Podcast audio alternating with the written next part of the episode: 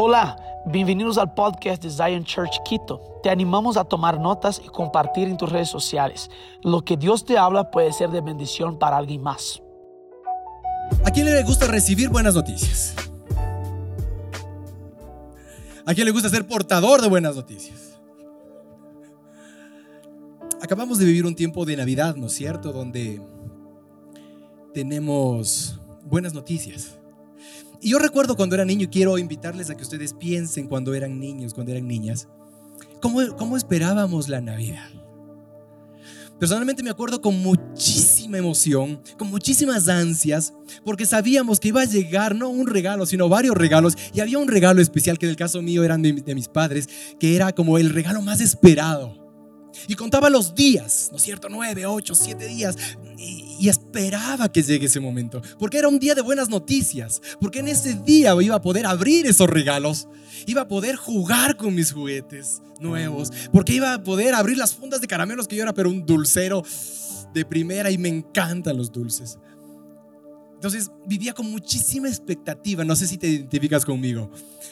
Los días previos era como que mis expectativas crecían conforme iba llegando ese día, porque iba a tener buenas noticias. Lo mismo pasa como, como en el año nuevo, ¿verdad? No sé, es como que llegas del 30, el 31, pero, pero con las justas, así como arrastrándote, cansado, a veces agobiado de todo el trabajo, de todo lo que has tenido, todos tus problemas. Y casi, casi automáticamente el primero, el 2 de enero, se renuevan las esperanzas del año nuevo. Entonces se renuevan las, las esperanzas, las expectativas sobre, te va a ir mejor en tu trabajo este año. O vas a conseguir un mejor trabajo este año. Se renuevan las esperanzas de tener una mejor relación con tu esposa, con tu esposo. Se renuevan las esperanzas de tener una mejor relación con tu familia. Se renuevan las esperanzas de ser mejor para el otro. Se renuevan las esperanzas de tener una relación más íntima con Dios. Se renuevan las esperanzas de que este año voy a recibir de Dios milagros en mi vida. Se renuevan las esperanzas de tener más intimidad e ir hacia el nuevo nivel de relación con papá. No sé si les pasa lo mismo, pero es como medio automático por, por el nuevo año. Ahora, ¿por qué pasa esto?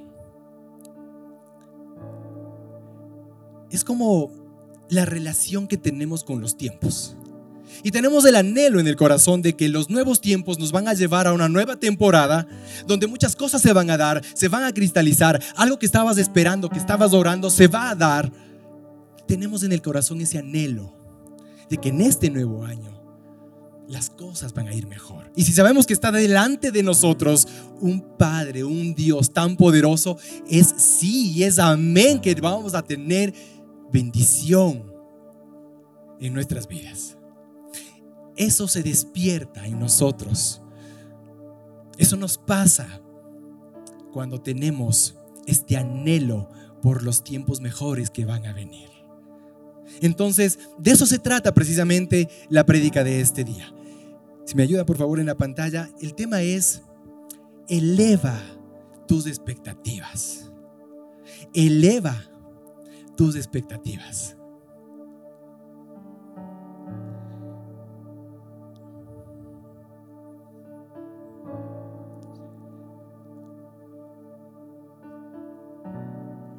Vamos a ver.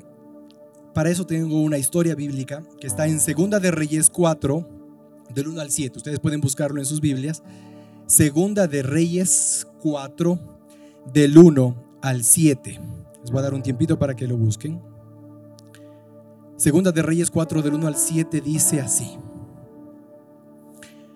La viuda de un miembro de la comunidad de los profetas le suplicó a Eliseo, mi esposo, su servidor, ha muerto y usted sabe que él era fiel al Señor. Ahora resulta que el hombre con quien estamos endeudados ha venido para llevarse a mis dos hijos como esclavos. Me pregunto, ¿por qué le cuenta eso a Eliseo? Si ustedes se dan cuenta, no hay una petición. Solo se acerca a contarle. ¿Por qué pasa eso?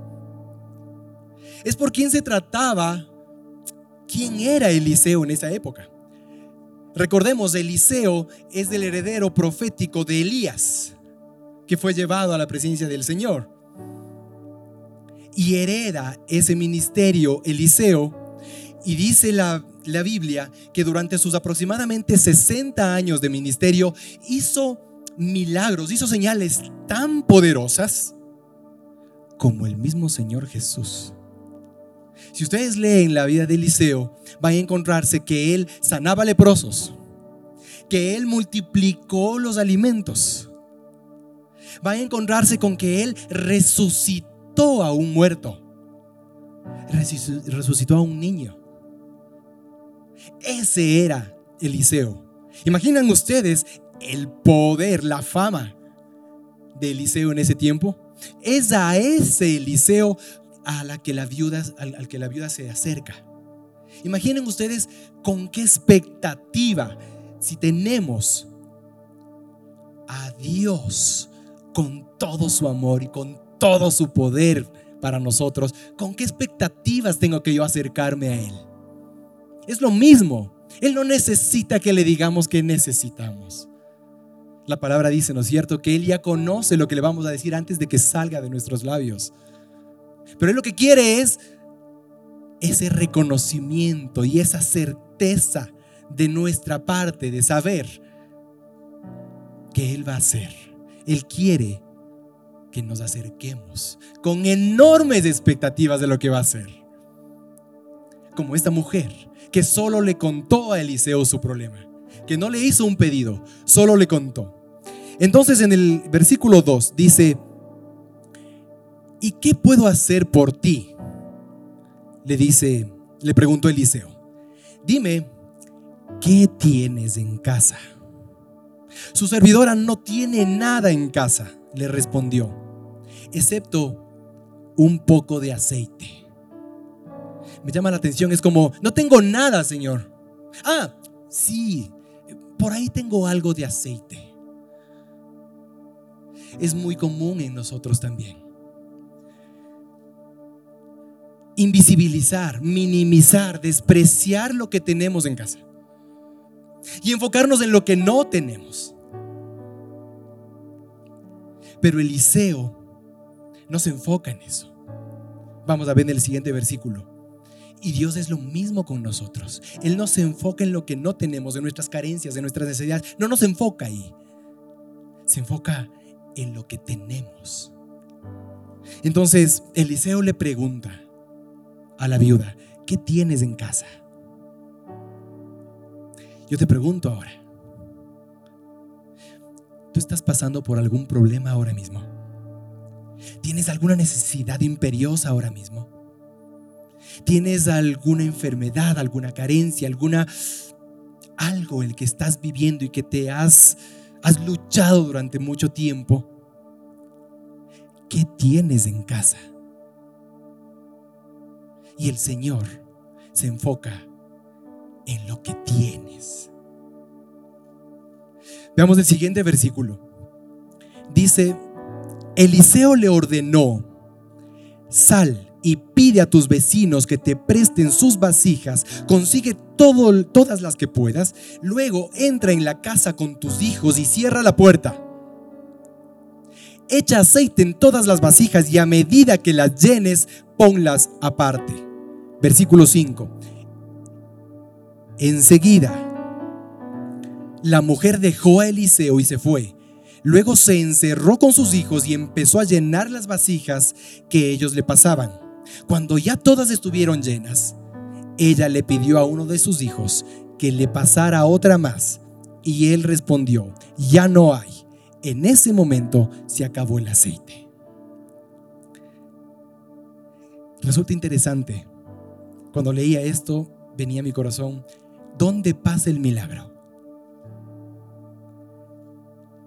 Enciérrate en tu casa y con tu familia.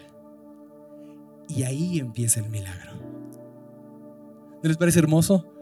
¿No les parece precioso el enciérrate en tu casa, cierra las puertas y haz con tus hijos. Es lo mismo para nosotros. Yo no sé, más bien dicho, sí sé que hay algo tan potente, tan poderoso cuando oramos en familia.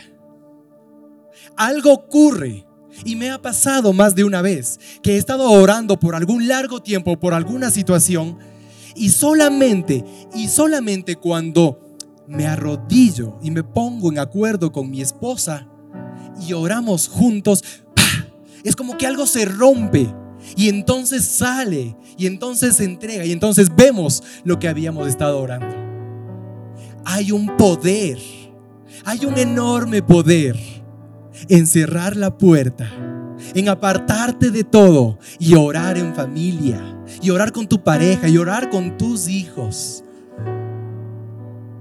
Yo les animo a que practiquen y vean y se dejen sorprender por nuestro papá. Enciérrate, apártate y dobla rodillas con tu familia. Amén. ¿Están conmigo? ¿O si, durmieron ya, no? Sí, ya. Bien, finalmente en el versículo 7 dice, la mujer fue y se, le, y se lo contó al hombre de Dios quien le mandó ahora, ve a vender el aceite y paga tus deudas con el dinero que te sobre, podrán vivir tú y tus hijos. Nuevamente, ¿qué tienes en casa? ¿Qué tienes en casa? Tal vez el problema que estás viviendo ahora mismo te ha golpeado de tal manera, con tal fuerza, tal vez te ha dejado tan solo, tan solo con un poco de fe. El problema que estás pasando a lo mejor te ha golpeado de tal manera y durante tanto tiempo que te ha dejado con muy poquita esperanza. Tal vez con muy poca convicción de que si hay un Dios y te va a ayudar. Tal vez con muy poca esperanza de que tu situación va a cambiar. Tal vez tu corazón está tan dolido, tan dañado, tan como, como eh, hecho pedazos, hecho flecos ahí, sangrante, que te queda un poco de corazón. Tal vez esa es tu situación. Pero déjame decirte algo ese poco que tú crees que tienes, ese poco de amor por tu pareja, por tu hijo, por, tu, por el otro, que crees que te sobra, ese poco de, de salud, ese poco de provisión, ese poco de alimento para compartir, ese poco de palabra que te queda para compartir con el otro, ese poco de aceite que te queda. Si solo eso te queda en manos de Dios, eso es todo y es suficiente. No importa si tú crees que es poco, entrégalo en manos del Padre y entrégalo a ese poco que es todo lo que tú tienes, entrega, dáselo. Y eso es suficiente para Dios. Es todo, porque le estás entregando todo a Dios y en sus manos ese poco es mucho y ese poco se multiplica y ese, poco te prospera. Porque ese es el Dios que tenemos. Dale un aplauso. Sí, Señor. Gracias, Señor. Ese es el Dios que tenemos. No importa cuánto crees tú que tienes. Mira, no es coincidencia cuando preparaba esta, esta prédica. El Señor pone en el corazón a Lucas 21, el mismo pasaje que la Fer les leyó al inicio de esta prédica. El pasaje de la viuda que entregaba sus dos monedas de poco valor frente a, a lo mucho que entregaban los ricos. ¿Y qué dice Jesús? Los ricos daban de lo que les sobraba. la viuda dio todo lo que tenía para vivir. Entrega eso en manos de Dios. Y déjate otra vez sorprender por el Dios que tenemos. Porque es un Dios extremadamente bondadoso, extremadamente generoso, extremadamente amoroso que va a multiplicar lo que tú tienes al 30, al 60, al 100 por uno. Porque ese es Dios. Porque Dios es bueno, es siempre bueno. Y nosotros somos tierra fértil. Entonces vamos a ver multiplicación. Amén. Amén. Gloria a ti, Señor. Entonces, como es cultura de esta casa, vamos a tener tres puntos. Los tres puntos son de cómo mantener las expectativas altas.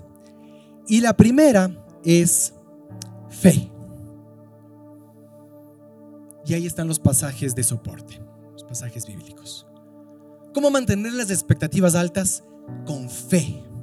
Y cuando hablamos de fe, es casi inevitable, ¿no es cierto?, hablar de Abraham. Entonces déjenme traerles esta historia de Abraham en Génesis 12, del 2 al 3. Les voy a dar unos segunditos mientras la encuentran. Génesis 12, del 2 al 3. Dice, haré de ti una nación grande y te bendeciré, y haré famoso tu nombre, y serás una bendición.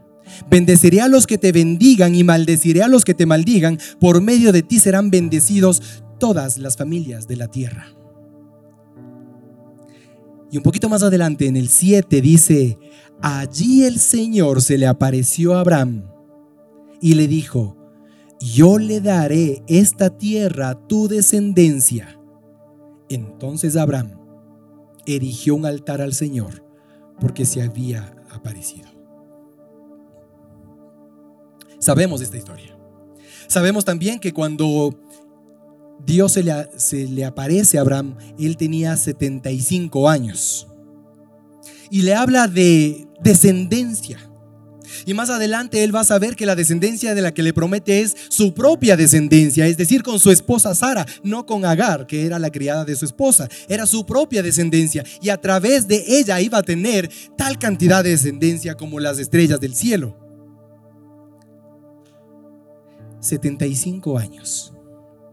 Y seguramente a esas alturas él ya sabía que no podía tener hijos con su, esposa Sara, ¿no es cierto? No sé cuántos años llevaban casados, no nos dice la Biblia, pero seguramente ya tenía varios años y varios intentos de tener un hijo con Sara. ¿Y cuando llega la promesa? A los 75 años. Y a los 99 el Señor se le aparece nuevamente a Abraham y le confirma su pacto. Y entonces tiene a Isaac a qué edad? A los 100 años. ¿Se imaginan? 25 años esperando la promesa. ¡Wow! ¡Wow! Yo creo que este hombre vivió lo que dice en Hechos 11.1, ¿cierto? La fe, la certeza de lo que no se ve, la garantía de lo que se espera. Él vivió eso. 25 años esperando una promesa. ¿Cuántos de nosotros podríamos esperar 25 años? No sé. Algunos, algunos somos más, más apuraditos que otros. Pero todos tenemos promesas o no. ¿Cuántos tenemos promesas del Señor hechas de nuestra vida?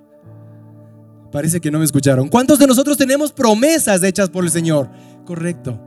Y no tenemos una, y no tenemos dos, tenemos muchas promesas y están muchas más por descubrirse.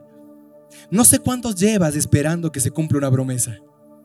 No sé si llevas un mes, dos meses, medio año, un año, no sé. Abraham esperó 25 años. Yo espero que no esperes 25 años. Pero lo que sí sabemos es que Dios va a cumplir esas promesas. porque es Dios, porque Él no es hombre para mentir, porque en Él siempre sus promesas se cumplen, jamás se quiebran sus promesas y pase lo que pase, y no importa nuestras circunstancias, y no importa nuestro tiempo, en su tiempo se van a cumplir promesa tras promesa tras promesa. Solo tenemos que esperar con fe. Solo, solo tenemos que esperar con fe con esa fe viva, con esa fe alegre, con esa fe de que te levantas hoy y con las ansias y la expectativa de, Señor, hoy vas a cumplirme la promesa y te levantas mañana, Señor, hoy se cumple tu promesa y mañana, hoy Señor, se va a cumplir tu promesa en mí. Hasta que se va a cumplir, porque Dios la va a cumplir. Con esa fe tenemos que vivir. Punto uno entonces es el vivir con fe. Segundo, esperar los planes de Dios. Vamos a ver otra historia bíblica, ¿cierto? Esto es, es una maravilla la Biblia porque te, te cuenta historias, es como una película, te vas haciendo ideas de, si tú estuvieras en ese lugar, cómo hubieras visto, cómo hubieras vivido. Les traigo entonces aquí la historia de Samuel, el profeta, que vivió en tiempos del rey Saúl. Acordémonos que el rey Saúl fue el rey que pidió el pueblo a Dios, porque querían un rey humano. Les dio ese rey, pero ese rey lo que pasó es que falló y en su lugar Dios, dice la palabra, eligió a otro hombre para que luego sea rey. ¿Quién es ese hombre que eligió Dios? ¿Quién? David. David. Entonces, vamos a ver en, primer, en, en primera de Samuel 13 al 14. Nuevamente, Samuel, primera de Samuel de 13, el versículo 14 dice, mas ahora tu reino no será duradero. Jehová se ha buscado un varón, mire ustedes, conforme a su corazón, el cual Jehová ha designado para que sea príncipe sobre su pueblo, por cuanto tú no has guardado lo que Jehová te mandó. Y un poquito más adelante pueden ustedes recorrer a Primera de Samuel 16, 13. Primera de Samuel 16, 13 dice, entonces Samuel tomó el cuerno de aceite, lo ungió. ¿A quién? A David. En medio de sus hermanos. Y el Espíritu del Señor vino poderosamente sobre David desde aquel día en adelante. Luego Samuel se levantó y se fue a Roma. Desde aquel día en adelante estaba leyendo, estaba investigando un poco cuántos años tenía David cuando recibió esta unción. Y se habla de que tenía de entre 10 o 15 años. Imagínense ustedes.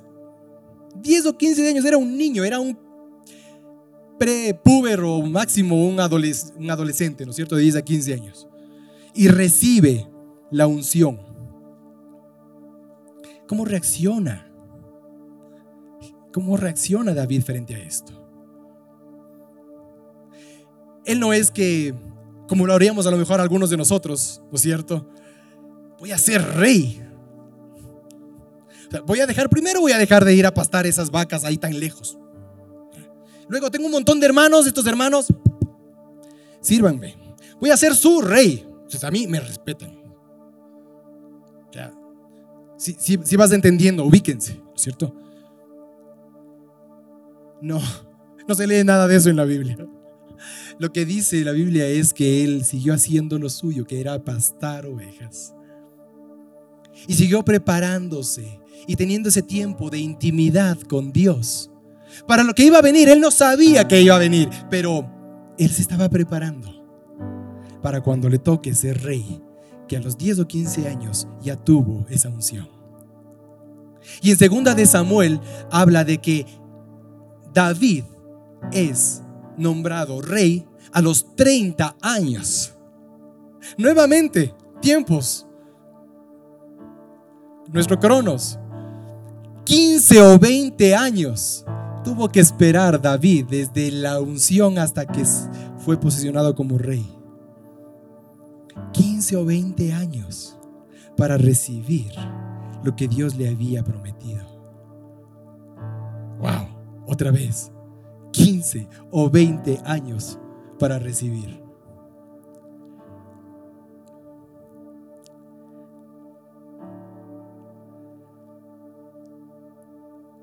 Al igual que David, nosotros, ¿qué debemos estar haciendo mientras se cumplen nuestras promesas? La invitación es a que, igual que David, estemos preparándonos en el lugar donde el Dios nos ha posicionado. No importa si a la vista de los hombres ese es un buen trabajo o no, o tienes una buena posición o no. No importa si tú crees que es lo que deberías estar haciendo o no. No importa, porque no se trata de ti, se trata de dónde te ha posicionado el mismísimo Dios. El ser un pastor de ovejas en ese tiempo era como el oficio más básico, más bajo de todos. Ahí estaba el futuro rey apacentando sus ovejas y preparándose. ¿Cómo te vas a preparar tú para lo que viene? ¿Qué tal que muchas de las promesas que te ha hecho Dios ahora mismo en este 2022 comienzan a cumplirse una tras otra, tras otra? ¿Te has preparado para recibir tanta bendición? ¿Cómo te vas a preparar? Igual que David, ser hombres y mujeres conforme al corazón de Dios. No es más ser hombres o mujeres conforme al corazón de Dios. Eso es lo que nos ocupa. Eso es lo que nos tenemos que preocupar. Buscar de Dios y prepararnos para lo que va a venir. Prepararnos para cuando venga nuestro Goliat y enfrentarlo y declarar victoria porque vamos en el nombre de Dios. Porque vamos a tener victoria. Porque el Señor va delante de nuestro. Y entonces se cumple que vamos de victoria en victoria, de gloria en gloria, en gloria, en gloria. Porque ese es el Padre que tenemos. No depende de nosotros. Es el Padre que tenemos. Lo único, lo único que debemos preocuparnos es tener nuestro corazón conforme el corazón de Dios. Amén. Amén. Punto dos entonces, esperar los planes de Dios. ¿Y qué tipo de planes tiene Dios? Y aquí voy a citarles un versículo que es muy conocido y lo lo mencionamos una y otra vez. Jeremías 29:11. Porque yo sé los planes que tengo para ustedes, declara el Señor. Planes de bienestar y no de calamidad. No de calamidad. Para daros un futuro y una esperanza. Entonces, con esto dicho, porque es mi promesa, porque es promesa del Padre, ¿qué debemos esperar? Planes de bienestar, no de calamidad esos son los planes que Dios tiene para nosotros. Entonces solo tenemos que esperar lo bueno, solo tenemos que esperar lo mejor, solo tenemos que esperar la perfecta voluntad de Dios en nuestras vidas. Solo, solo. No sé cuánto vamos a esperar, pero tenemos que prepararnos. No vaya a ser como aquellas vírgenes que el Señor llega y no estemos preparados. Wow. Que nos encuentre firmes, que nos encuentre vigilantes, que nos encuentre a sus pies, que nos encuentre buscando de Él, que nos encuentre buscando la presencia del Señor a diario.